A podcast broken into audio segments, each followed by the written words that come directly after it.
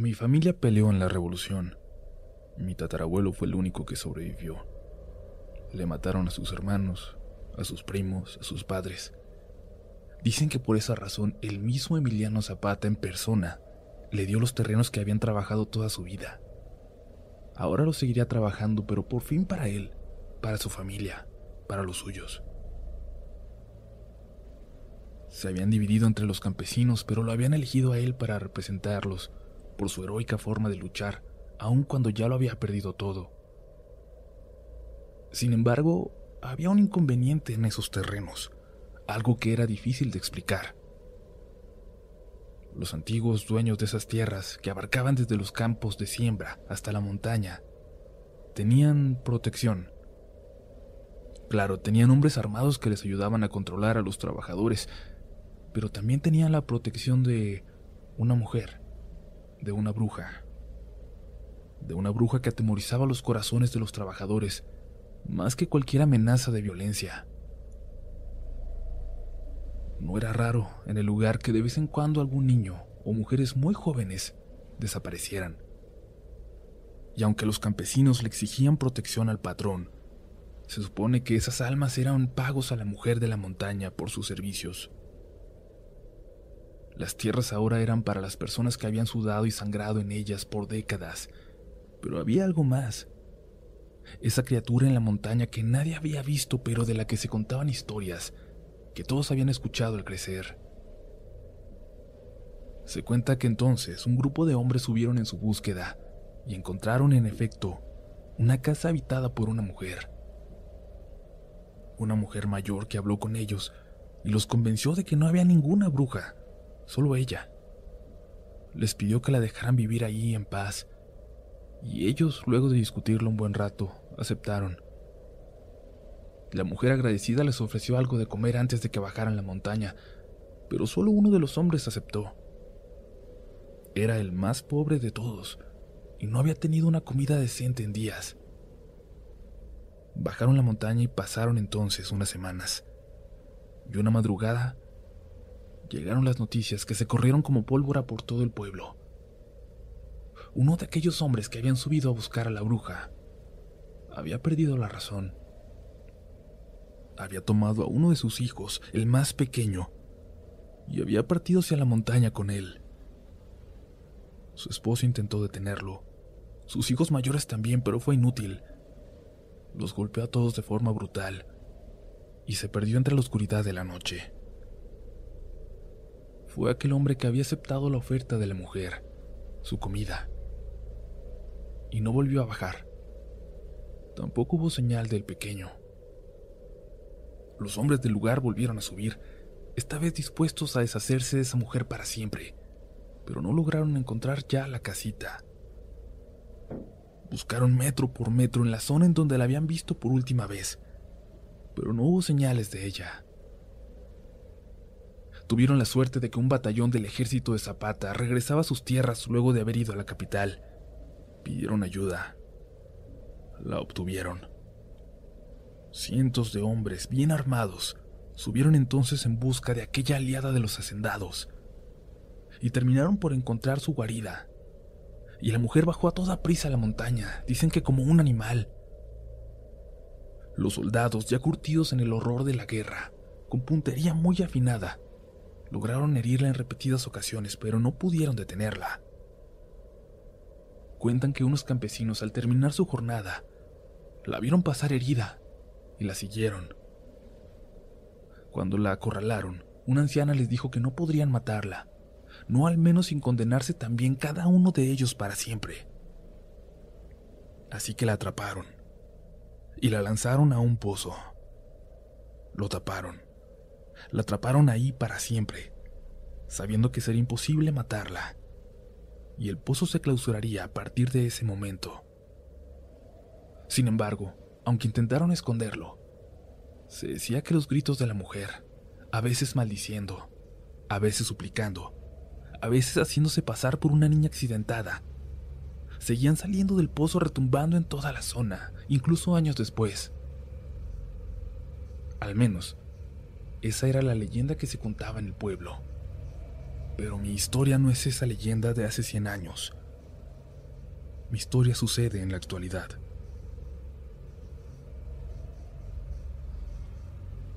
Yo no conocía a mis abuelos, así que no tengo ningún cariño especial por el rancho, aunque mi familia le debe estas tierras no haber pasado pobreza y los estudios de todos mis tíos. Las tierras tienen que trabajarse o dejan legalmente de pertenecer a nosotros. Así que siempre hay temporadas en las que le toca ir a mi papá. Y cuando tuvimos la edad, empezó a llevarnos a mi hermano y a mí también, para que supiéramos cómo era trabajar en el campo como él.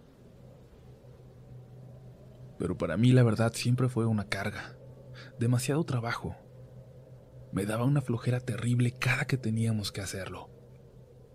Y sí, muchas veces me encontraba a mis primos, pero lo hacíamos también en las navidades, en la casa de alguno de mis tíos o tías, sin tener que trabajar desde el amanecer. Desde que era niño me intrigaba mucho la figura del tío Gaby, menor que mi papá y que todos sus hermanos por más de una década. De hecho, él era tan solo unos cuantos años más grande que el mayor de mis primos. El tío Gaby, en palabras de todos, era como un genio. Así lo describían. Un genio que estando por terminar la prepa a los 15 años, decidió irse por su cuenta, a estudiar a una ciudad del norte desde la cual escribió algunas veces pero sin volver.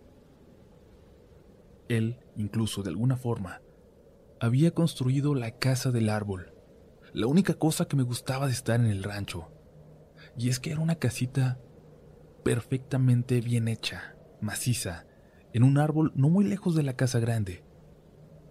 Muy, muy en alto, mucho más alto que el segundo piso de la casa. De ahí tenías una vista perfecta de toda la zona, hasta llegar a la montaña, y de las copas de los árboles vistas desde arriba. Era simplemente espectacular. Y había tenido el cuidado de construirla en el árbol más alto de todo lugar. Hasta que cumplíamos más de 10 años nos dejaban subir a la casita porque era realmente peligroso hacerlo. Un paso en falso al subir y podías terminar en el piso desde una altura que difícilmente podría sobrevivir.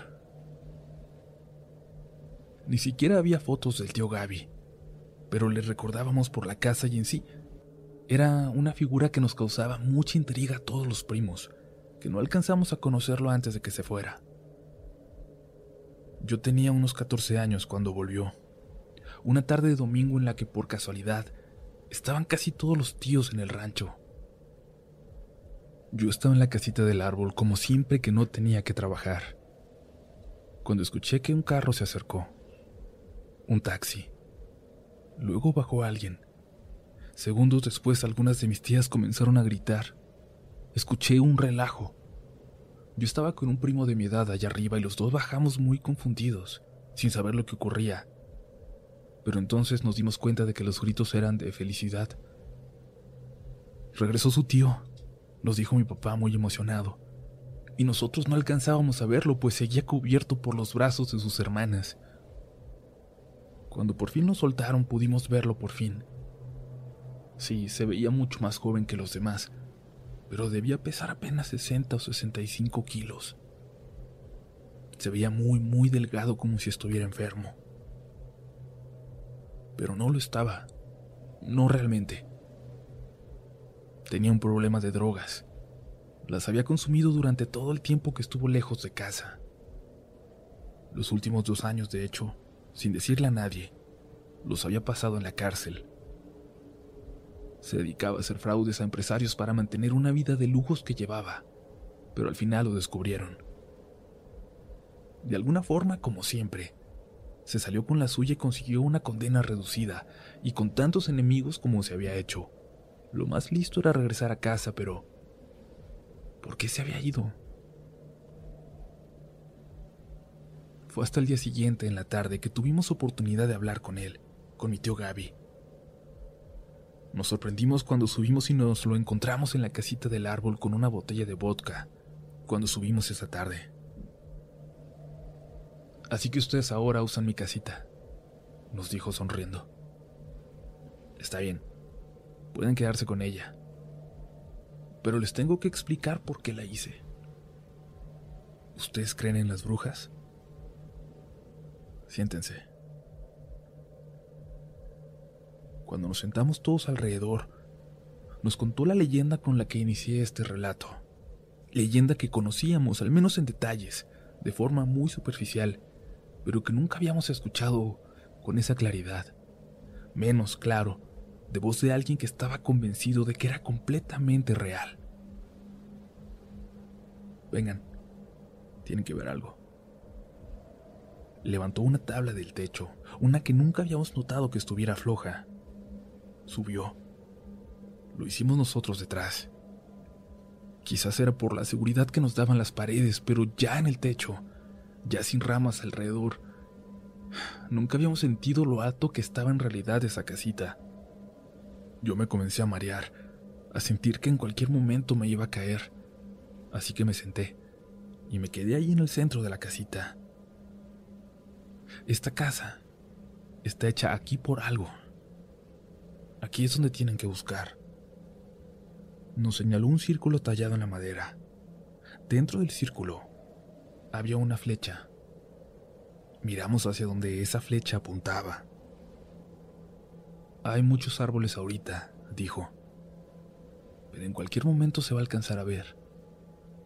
Se supone que en otoño cuando él la construyó, cuando los árboles pierden sus hojas, la flecha deja ver exactamente el punto donde está aquel pozo. El pozo donde seguía atrapada la bruja. Mi tío continuó.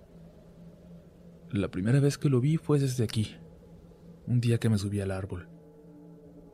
Yo viví aquí toda mi vida y nunca me lo encontré, y caminé por todas partes.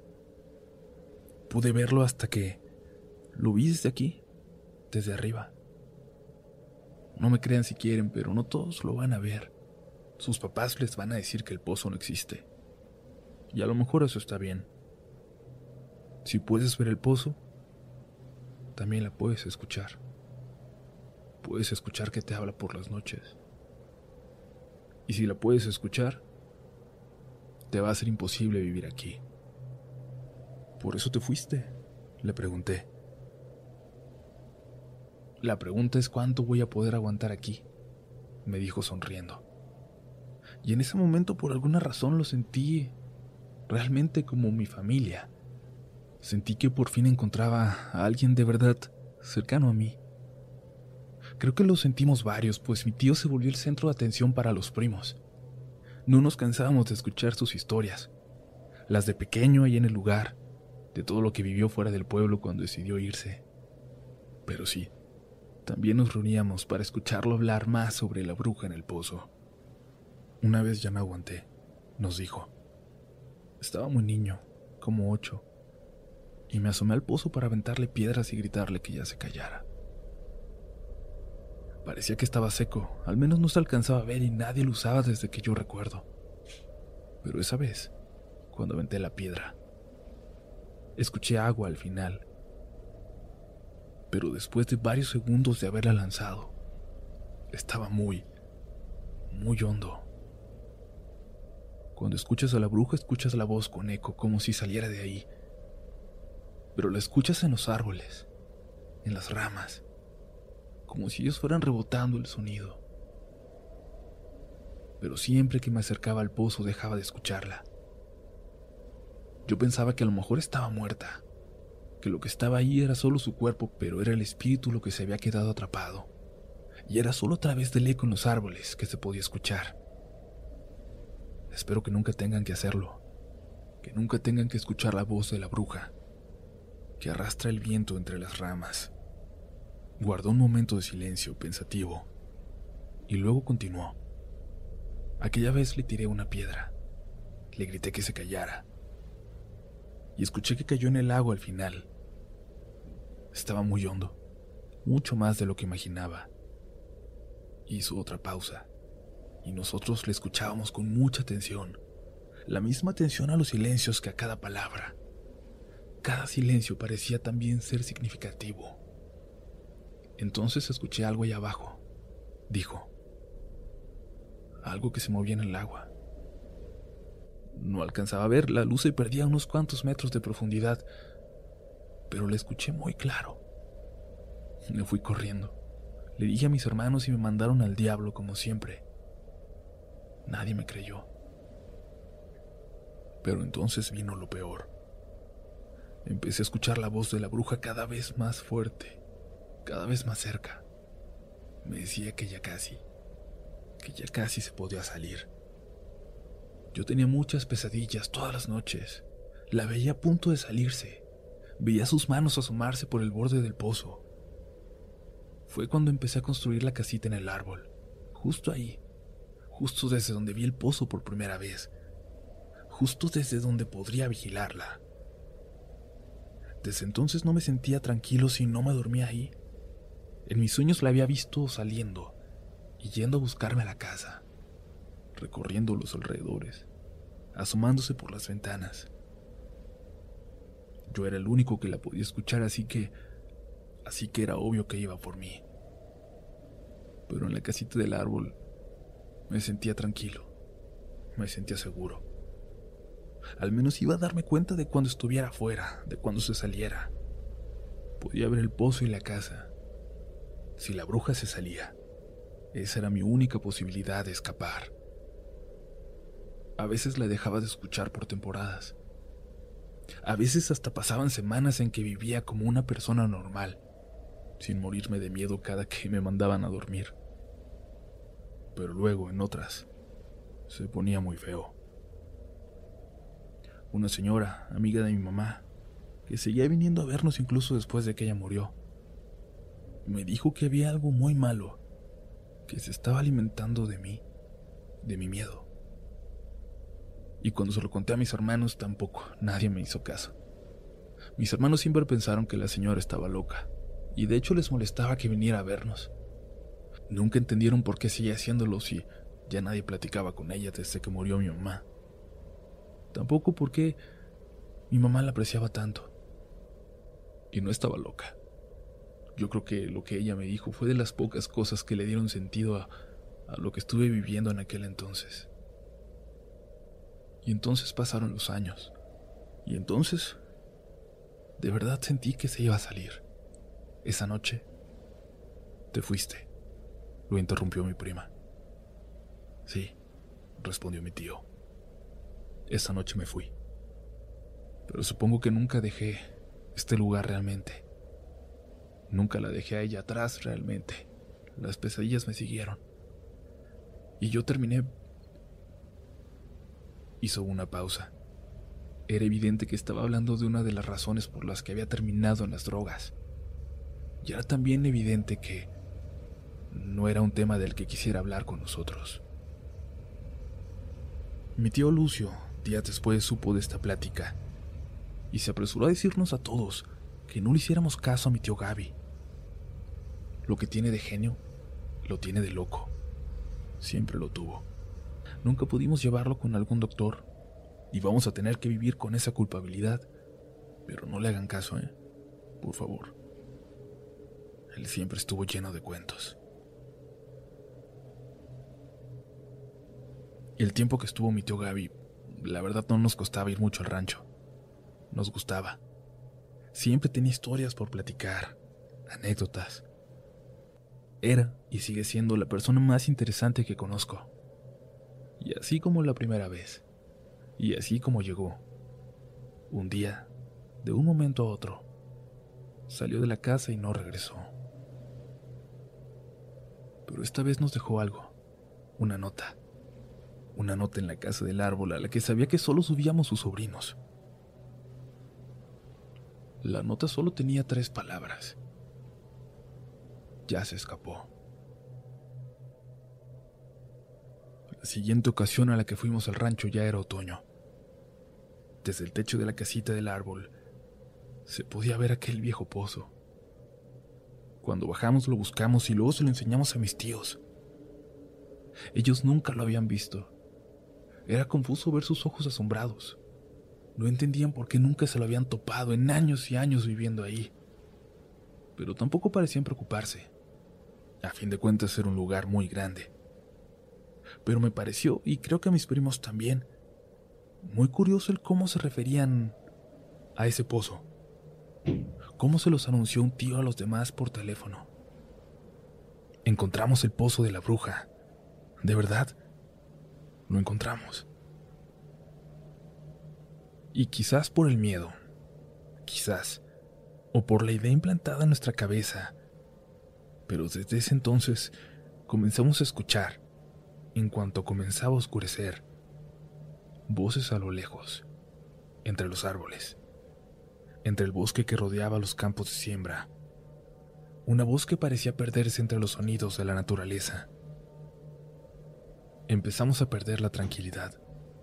A lo mejor, siempre habíamos escuchado el crujir de las ramas alrededor de nosotros cuando caminábamos entre los árboles, pero fue a partir de ese entonces que era imposible no imaginar que una bruja, que una mujer que había estado atrapada cien años en un pozo, nos acechaba, nos vigilaba de cerca. Una de mis primas aseguró haber visto desde la ventana de una de las recámaras a una mujer vestida de negro que observaba a lo lejos hacia la casa, parada entre los árboles.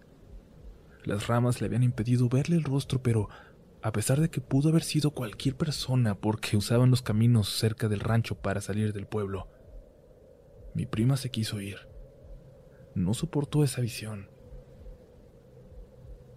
yo me quedé junto a mi hermano y uno de mis primos una noche ahí solos, como habíamos hecho tantas ocasiones antes. Esa noche, desde antes de que oscureciera, empezamos a escuchar una voz, muy a lo lejos, pero era clara. Era una mujer gritando. No entendíamos qué, pero a lo lejos hubiera parecido una oración. Una oración dicha de una forma muy, muy agresiva. Eso no era raro, como les digo, a veces llegaban hasta allá las voces del pueblo o de alguno de los ranchos, el más cercano, casi un kilómetro de ahí. Pero no eran tardes tranquilas aquellas que vivíamos. Así que sin pensarlo mucho, sin decirnos nada, apresuramos las tareas que teníamos. Le dimos de comer a los animales y entramos a la casa. En el rancho no hay señal de televisión, pero pusimos una película, un DVD. Por más que intentamos concentrarnos en ella e ignorar las voces afuera, no lo logramos. Sobre todo cuando, de repente, la voz de aquella mujer se escuchó ya muy cerca de la casa. Lo he platicado ya otras veces y todos, todos se lo atribuyen al nerviosismo, al miedo, a la sugestión provocada por la historia de mi tío, pero escuchamos a alguien caminar por el porche de madera que rodeaba la casa. Y luego escuchamos como alguien caminaba por la pared. Se los prometo, yo tampoco lo entiendo. Pero lo escuchamos. Primero pasos y luego como si alguien corriera. Arriba la foto de los abuelos se cayó, con su marco pesado y todo. Así que sabemos que al menos no todo lo imaginamos había algo de verdad en lo que habíamos escuchado aquella noche. De alguna manera logramos quedarnos dormidos. De alguna manera sobrevivimos, porque por un momento pensé que no íbamos a hacerlo. ¿Alguna vez han sentido su corazón acelerarse de tal forma que creen que va a dejar de funcionar en cualquier momento? Porque eso es lo que provoca el miedo, el miedo de verdad. Y si no has sentido que estás a punto de morirte de miedo, si lo único que podías escuchar no era el latido de tu corazón retumbando en tu cabeza? ¿No te has asustado de verdad? ¿No te has enfrentado a una bruja? Dejamos de ir por un tiempo. Y es que si la señora aquella, la loca, tenía razón, era el miedo, el miedo de los que sí creían en ella, lo que hacía fuerte esa presencia que había escapado del pozo. Y hubo entonces enfrentamientos fuertes con mi papá, que pensaba que era algo en contra de su familia, en contra de la vida del campo, sin creernos ni querer entender el miedo que ya para entonces nos provocaba la sola idea de ir para allá. Fue entonces que nos enteramos de lo que le ocurrió a mi tía Lucía y a mi prima Mati. Y aquí, aquí, todos los que estén escuchando deben tomar en cuenta que éramos solo los primos, los jóvenes influenciables si quieren, los que se asustaban por las leyendas, que mi tía Lucía y todos sus hermanos habían pasado toda su vida ahí sin asustarse por lo que la gente contaba. Pero ella fue la que vio a la bruja. Hasta ahora, Ella y mi prima son las únicas que lo han hecho. Primero esa tarde en el pueblo, cuando fueron a comprar algo de pan para la merienda, aquella señora loca, la amiga de mi abuela, le dijo que había pasado muy temprano por el camino cercano a la casa, antes de que amaneciera. Tenía una señora parada en su techo, una señora de negro nomás paradita ahí, como si fuera una gárgola. No se le vaya a meter a la casa. Mi tía no supo qué responderle, pero a fin de cuentas intentó no hacerle caso. Todos sus hermanos decían que la señora estaba loca, ¿no? Pero no se lo pudo quitar de la cabeza. Mi prima también había pasado días asustada, pero le daba confianza estar con su mamá. Hasta esa noche. Primero le escucharon. Escucharon su grito a lo lejos. Y luego cómo se acercó a la casa en fracción de segundos como si hubiera volado, dice mi prima. Mi tía sin el pensamiento en la bruja la describiría después como a la llorona. Hasta la fecha así lo cuenta ella. La voz se acercó hasta que se escuchó justo arriba de la casa y cambió de ser una voz de mujer, como de señora, a tornarse grave, sobrenatural. Luego toda la casa se cimbró, como si hubiera temblado. Los perros comenzaron a aullar, pero a lo lejos, porque habían corrido para alejarse de la casa. Mi prima no dejaba de preguntarle a su mamá qué era eso, pero mi tía tan solo le decía que se pusiera a rezar.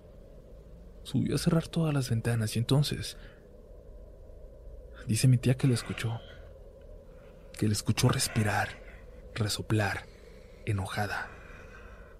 La escuchó dentro de la recámara principal. Bajó despacio sin saber qué hacer. Cuando se volvió a escuchar, ese alarido allá afuera. Y entonces mi prima, en la ventana, le dijo que se asomara con ella.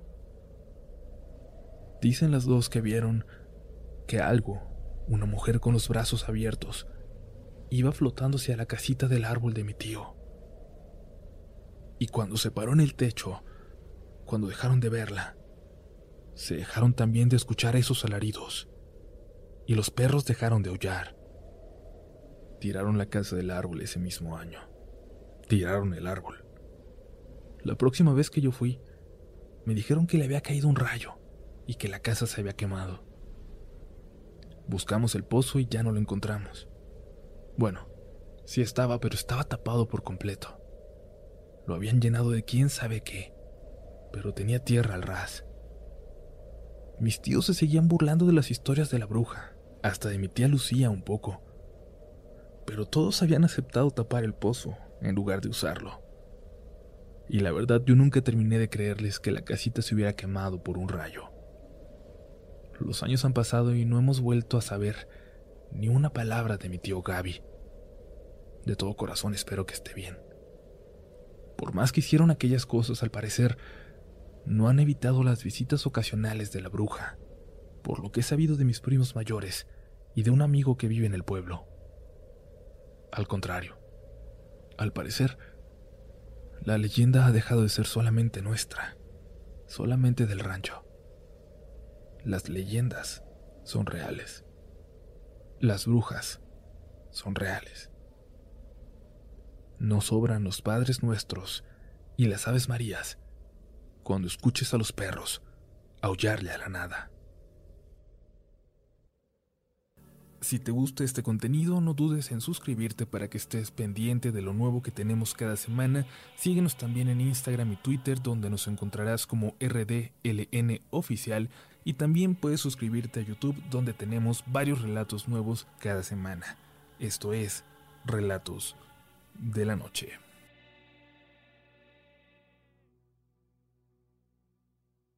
¿Te preocupas por tu familia? Entonces, ¿por qué darles solo huevos ordinarios cuando pueden disfrutar de lo mejor? Egglands Best, los únicos huevos con ese delicioso sabor fresco de granja, además de la mejor nutrición como 6 veces más vitamina D, 10 veces más vitamina E y 25% menos de grasa saturada que los huevos regulares, además de muchos otros nutrientes importantes. Así que, dales los mejores huevos. Egglands Best, mejor sabor, mejor nutrición, mejores huevos.